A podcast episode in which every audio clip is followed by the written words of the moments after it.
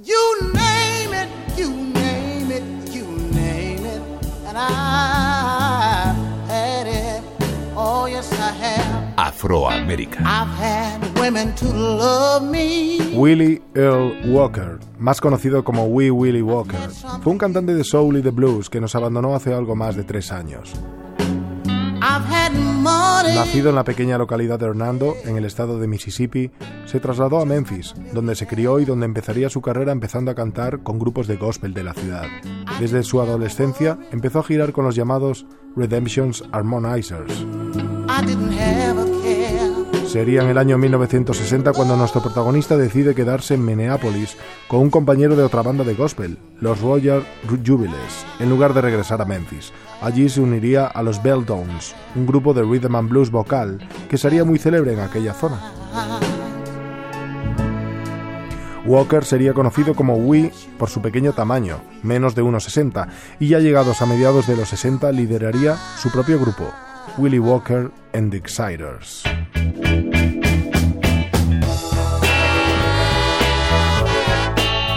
Es en ese momento cuando nuestro protagonista regresa a Memphis y hace sus primeras grabaciones en 1965 para Goldbox Records, producidas por Quinton Clounge. Su primera grabación es una versión del Ticket to Ride de los Beatles y seguiría grabando para esta discográfica, aunque no alcanzaría el éxito en estos primeros años. Debido a un malentendido, perdería la oportunidad de ser promocionado por un locutor de radio relevante en aquella época, llamado John Richburg, y el sello discográfico antes citado se negaría a seguir publicándole discos. Ello haría que se dedicase a otros menesteres, entre ellos maquinista y trabajador en el sector de la sanidad, actuando exclusivamente los fines de semana.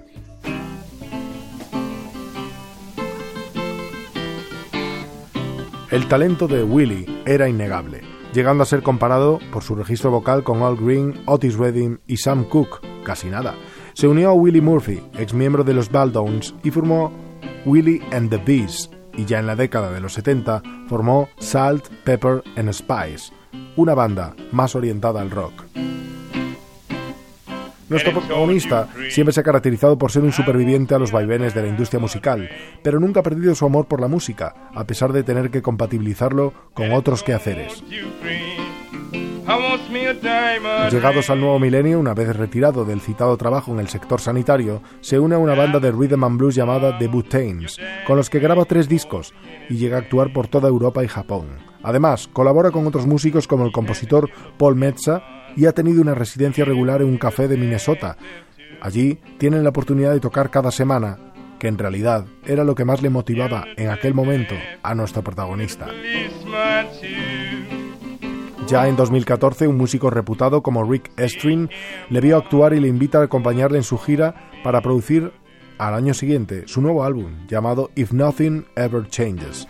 Años más tarde es nominado en los prestigiosos premios Living Blues Awards y es nombrado el cantante más sobresaliente en este género, algo que le llegaría algo tarde, pero que le permitiría volver a girar por Europa y Sudamérica y disfrutar así de lo que le ofrecía la música en directo.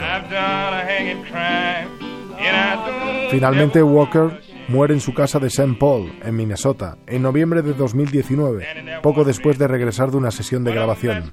Así que puede decirse aquello de que murió con los cascos puestos.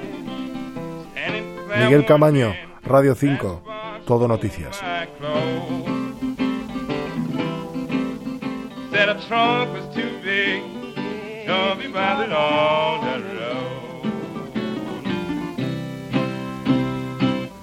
Rested you free, placed him in the jail.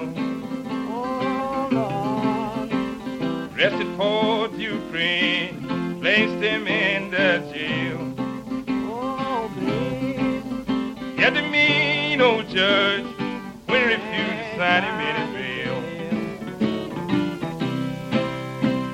Wrote a letter to Betty, and this is the way the letter read. Oh, He wrote a letter to Betty, and this is the way the letter read. Come home to your daddy, I'm almost dead. Betty went to the jailer, crying, Mr. Jailer, please. And he went to the jailer, crying, jailer, please.